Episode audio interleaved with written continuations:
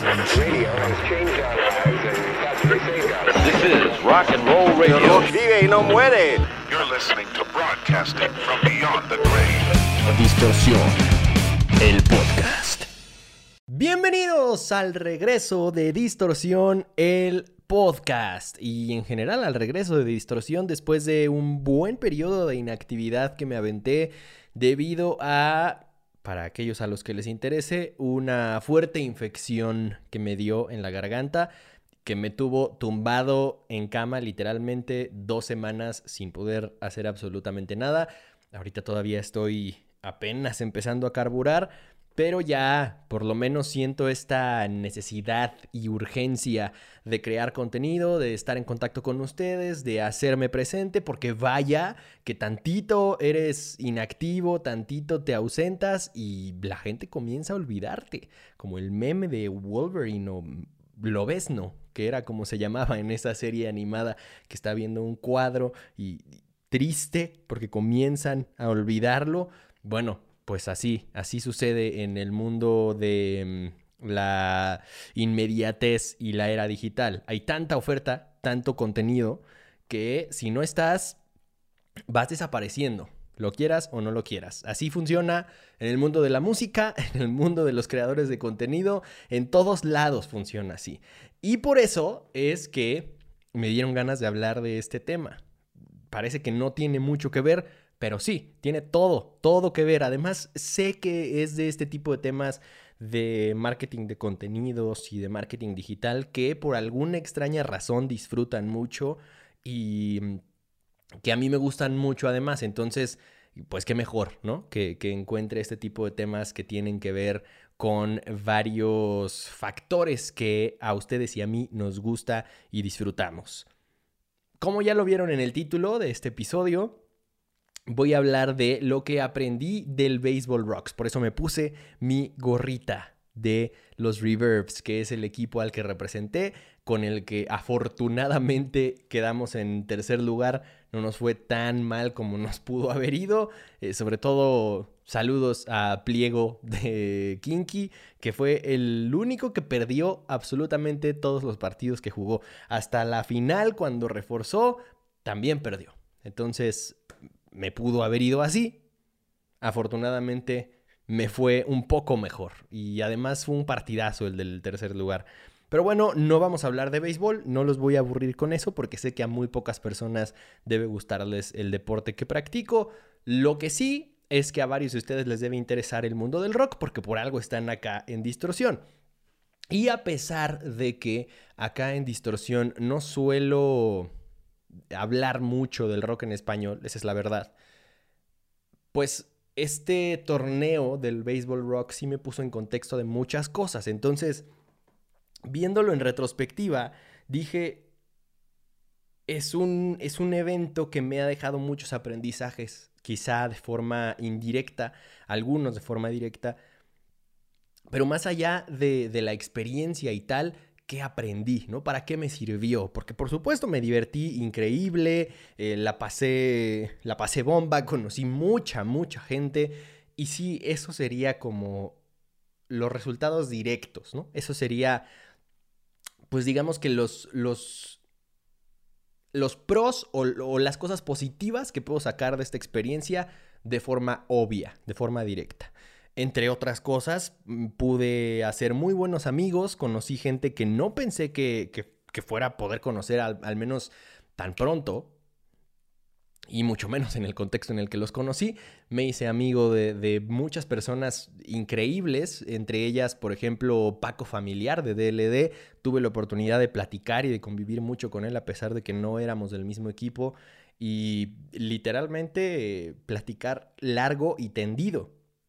Incluso me regaló una plumilla suya y, es, una experiencia muy enriquecedora, ¿no? Porque siempre platicar y aprender de toda esta gente, ¿no? De todo este puñado de músicos que vaya, que llevan un buen rato en el rock. Por ejemplo, DLD parece que es una banda que no tiene tanto en, en el ruedo y sin embargo tienen como cinco años menos que los que me digan que tienen muchos años en, la, en el circuito, ¿no? O sea, por ejemplo, Panteón Rococó está cumpliendo 25 años de carrera, pues DLD tiene 20. Así que es una agrupación que, que, llevan ya un buen de rato picando piedra y que les costó muchísimo llegar a donde están hoy en día. Entonces, platicar con todos ellos, conocerlos, ver qué, te, qué traen en la cabeza, qué es lo que piensan, cómo ven las cosas. Fue una experiencia en muchos sentidos, como les decía, eh, enriquecedora, pero sobre todo de abrir la mente y de entender cómo es que pues eh, todo ese mundo está más cerca de lo que parece. Creo que la mayoría de las veces vemos a los rockstars como algo súper lejano, como, como dioses, como unas figuras que es difícil entender, que es difícil estar cerca de ellos, y cuando los tienes aquí enfrente, si logras mantener la calma y evitas fanear, te das cuenta de que son mucho más parecidos a ti de lo que pensabas. Te das cuenta de que puedes aprenderles y platicar con ellos y entender lo que traen en la cabeza, cómo es que ven todo lo que han vivido, lo que están viviendo hoy en día, de una forma mucho más similar de lo que tú pensabas a la forma en la que tú lo estás viviendo, en la que tú lo estás pensando, y por supuesto puedes aprenderles mucho, ¿no? Entonces, más allá, más allá de todo, de todo eso, de todo lo que implica, digamos, la parte de relaciones públicas, el hacer agenda, el tener contactos nuevos, amigos nuevos, etc., aprendí muchas otras cosas en el torneo. La principal enseñanza que a mí me gustaría dejarles en el episodio del día de hoy, ustedes disculpen, para que vean que no es choro que sigo enfermo.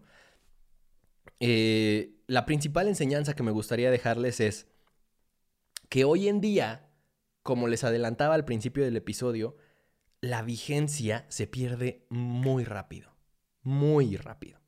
Hay muchas bandas, muchos artistas que formaron parte de este torneo, que para los que no tengan idea, por cierto, fue un torneo de béisbol, básicamente organizado entre puras eh, bandas, entre puros miembros de bandas, alguno que otro músico solista o que tienen varios proyectos por ahí, pero entre muchos otros estuvieron varios músicos de Panteón Rococó, de los Daniels, de Allison, de DLD, de Nana Pancha, de Sectacor, de Chingadazo de Kung Fu.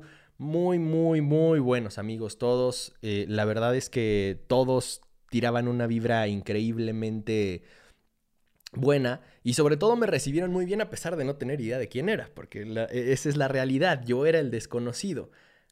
Llegué ahí porque pues ya de alguna u otra forma estar en ruido blanco eh, te acerca a, todo este mundo y además porque yo jugaba béisbol.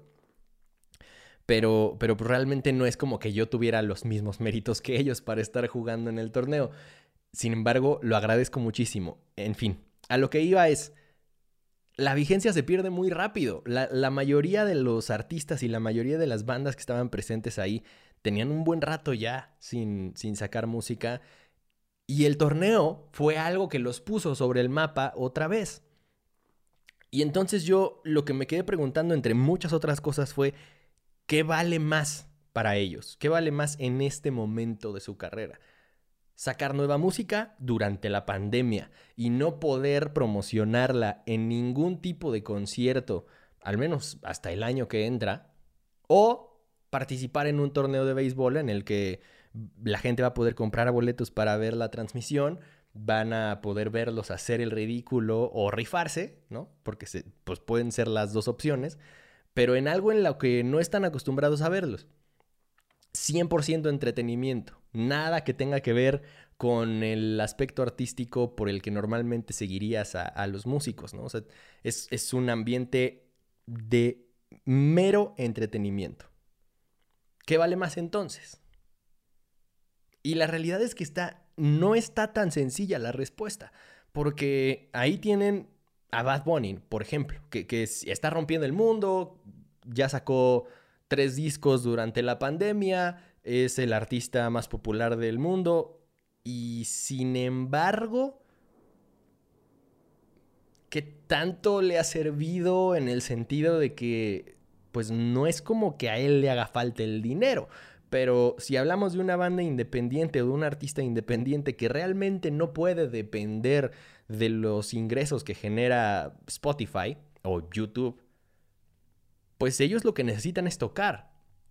¿Y de qué tanto les puede servir sacar un disco en este momento si la gente lo va a escuchar una semana, un par de semanas, si bien les va, y después lo van a ir dejando en el olvido porque ya salió algo nuevo, porque otro artista o porque otra banda ya trae un nuevo proyecto, y ellos van a ir quedando relegados porque no van a poder promocionarlo, no van a poder hacer lo que realmente le deja a un músico hoy en día, que es tocar. Y entonces yo veía esto reflejado en la mayoría de los artistas y la mayoría de las bandas que participaron del torneo de Baseball Rocks. Ustedes perdonen, porque todos traían este, esta cuestión en la mente. Todos traían la misma idea de qué bueno que existe esto, este torneo, porque si no fuera por esto, no habría ninguna forma de juntarme con mis amigos otra vez. No habría ninguna forma de juntarme con bandas hermanas, de vernos a los ojos, de vernos a la cara y, saludarnos, poder pasar un buen rato como normalmente sucede en el Vive Latino. El año pasado sí hubo Vive Latino y todos ellos pudieron convivir, todos ellos pudieron pasar un buen rato, verse eh, backstage o tras bambalinas y convivir, etc. Pero este año no. Entonces el torneo terminó fungiendo como eso, sí, pero si lo vemos con ojos más analíticos, la realidad es que terminó fungiendo como una plataforma de entretenimiento. Era literalmente como les decía, ver a los artistas en una faceta en la que nadie los había visto nunca antes. Era ver a los artistas siendo entretenedores. Porque sí, o sea, cada uno de los artistas la pudieron haber pasado muy bien. Algunos de los jugadores o algunos de los músicos sí jugaban bien. Tal es el caso de Pliego, Villarreal, de Kinky, que toda su vida ha jugado béisbol. Entonces era de los mejores jugadores del torneo.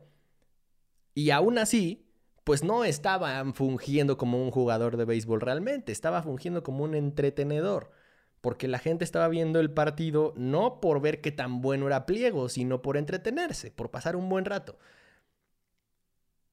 Y al final de cuentas, ¿qué es ser músico si no es también ser un entretenedor? Hoy en día ya ser músico ha cobrado una...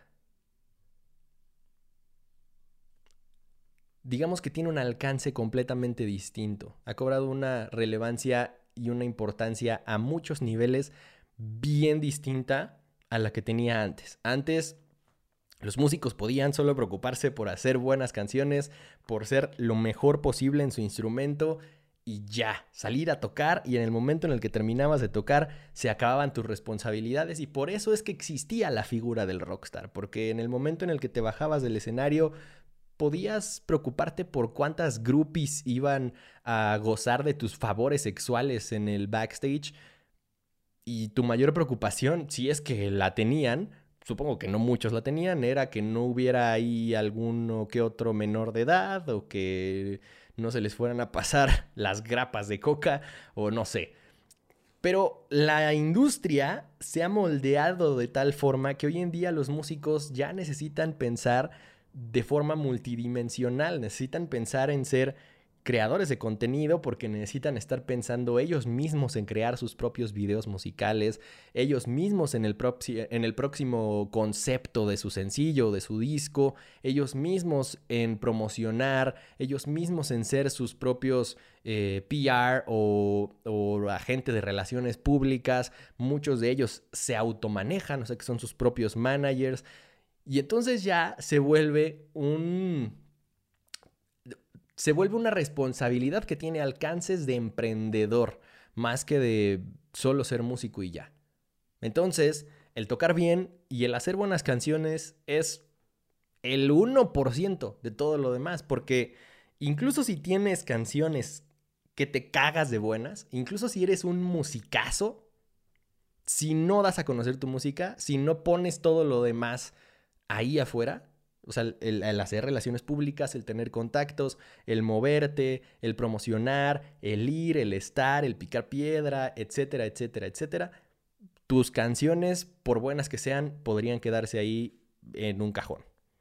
Entonces, cuando yo veía a todos estos artistas que ya estaban consolidados, que ya tienen carreras de años, algunos de décadas, como les decía, haciendo esto, decía que chingón, porque quizá ellos no lo saben, pero están haciendo justo lo que creo que un músico debería de hacer hoy en día, que es tener este alcance, ¿no? O sea, de, de, hacer otro tipo de cosas. No solo eres un músico, no solo puedes hacer música, no solo sabes hacer música.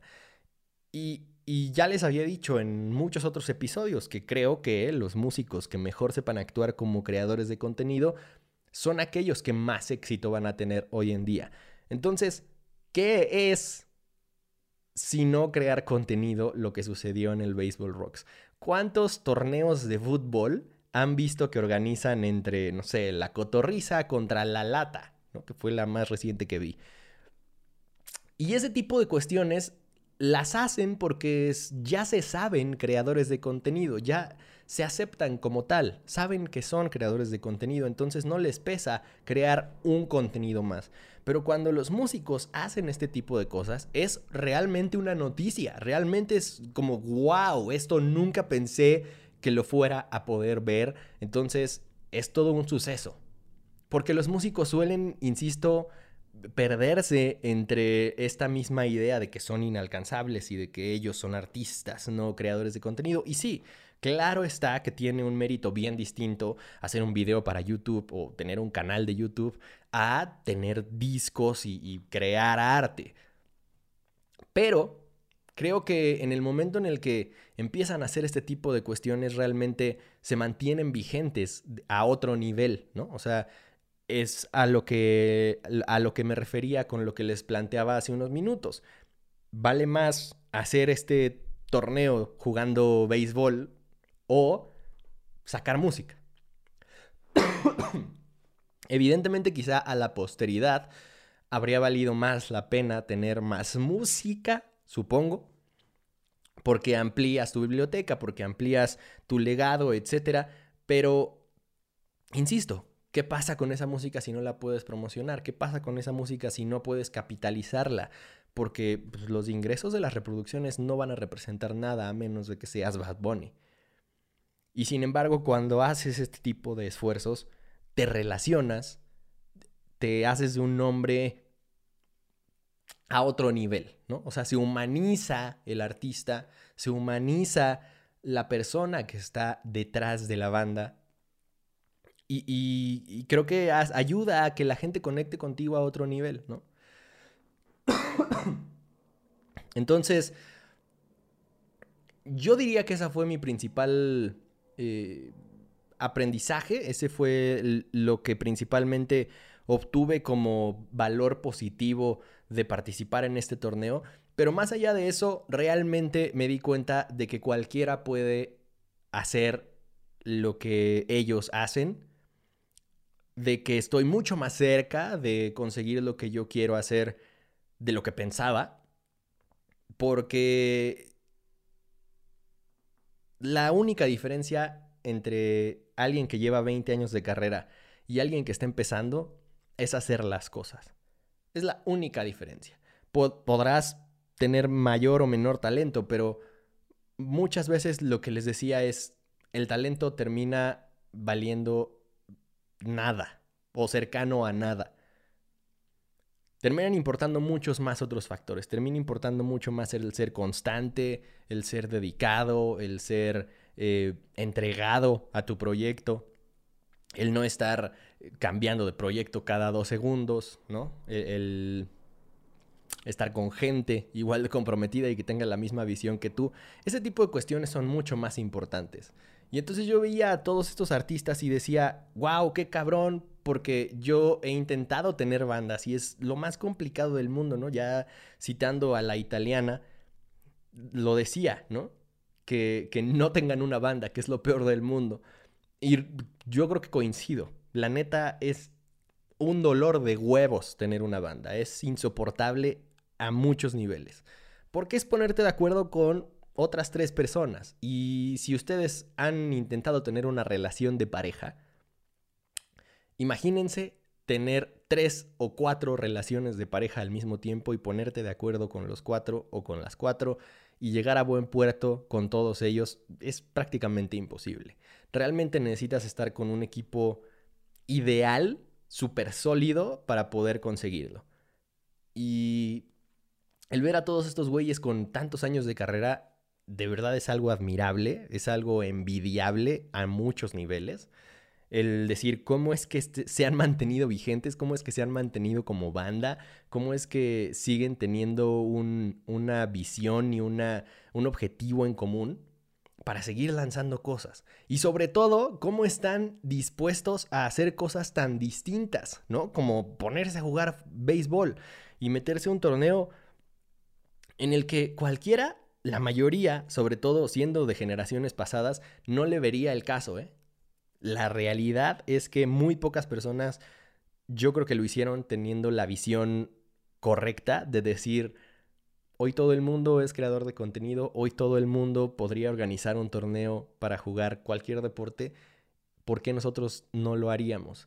Y entonces entrarle más allá de por divertirte y pasar un buen rato y de verdad verlo como algo estratégico me parece algo súper difícil. Y yo creo que aquellos que realmente lo hayan hecho con esa visión son los que se merecen todo y cada uno de los éxitos que han cosechado a lo largo de su carrera. Los que no, me queda claro que habrá muchos que, que hayan tenido suerte, que vivieron en otra época, que vivieron en otra industria de la música, pero de lo que estoy convencido es de que a partir de aquí, de aquí para adelante, ya va a ser también un requerimiento. O sea, también va a ser algo indispensable para cualquier proyecto. Ahí tienen a los Shotgun, ahí tienen a Say Ocean, que son muchas veces más creadores de contenido que músicos y no les resta ni a uno ni a otro proyecto. Al contrario, es una plataforma en donde las bandas y el proyecto están anunciándose todo el tiempo. Y eso es lo que mejor les ha funcionado,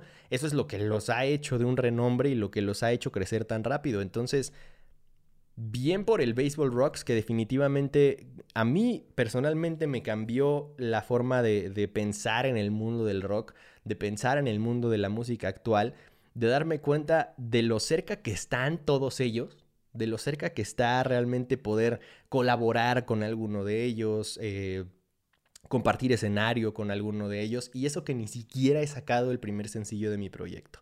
Ni siquiera.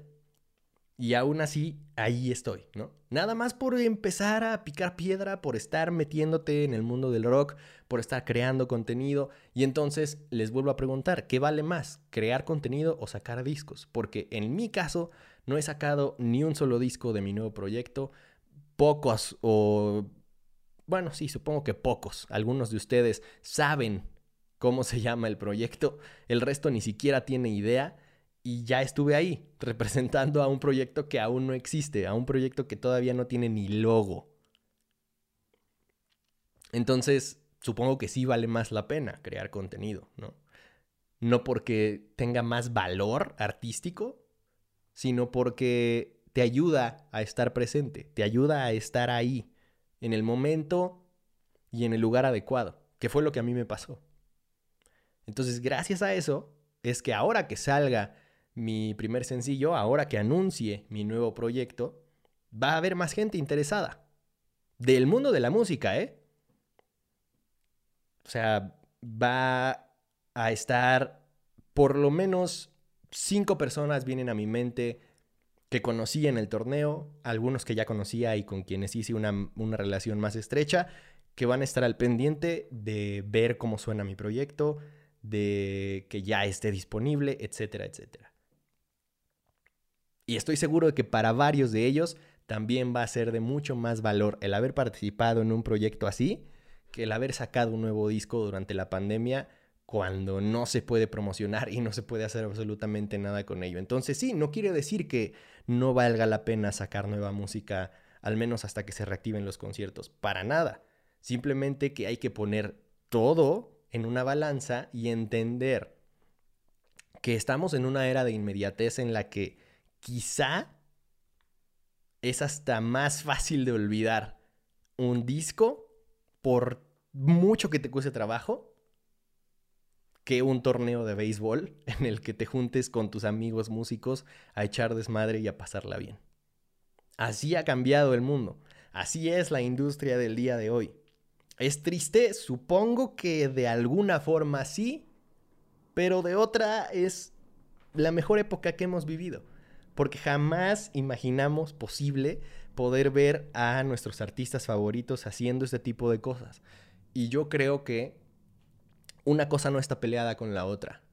El que te pongas a crear contenido y el que te pongas a hacer este tipo de cuestiones única y exclusivamente te ayuda a darte cuenta de que del otro lado de las canciones hay personas y que son personas igual que tú, tridimensionales.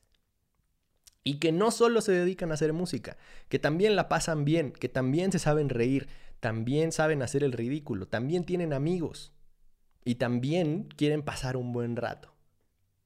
Entonces, en el momento en el que empiezas a ver como humanos a los que están detrás de tus canciones favoritas, yo creo, pienso yo, que te ayudará a conectar mucho mejor con ellos. Entonces, pues gracias al Baseball Rocks por permitirme participar. Ya para la siguiente edición va a estar por lo menos el primer sencillo de mi proyecto afuera, entonces tendré un poco más de méritos para participar, eso espero. Eh, y nada, espero que a ustedes les haya gustado el regreso de Distorsión, el podcast, el regreso de Distorsión o de su servidor a Distorsión después de casi morir, casi. Y espero que no haya sido tan molesto el que haya estado tosiendo durante el episodio. De verdad que les ofrezco una disculpa, pero por ahora todavía no puedo evitarlo y creo que era preferible ya darles algo de contenido y regresar a la actividad. Nos escuchamos el próximo lunes, nos escuchamos el jueves con mi regreso también a radio, a distorsión a través de Ruido Blanco FM y nos vemos a lo largo de la semana con más contenido aquí en Distorsión, que hay varias, varias reacciones pendientes. Les agradezco su paciencia, les agradezco el que hayan extrañado el contenido y el que hayan extrañado a su servidor y se hayan reportado en mis redes sociales. Que el rock me los acompañe.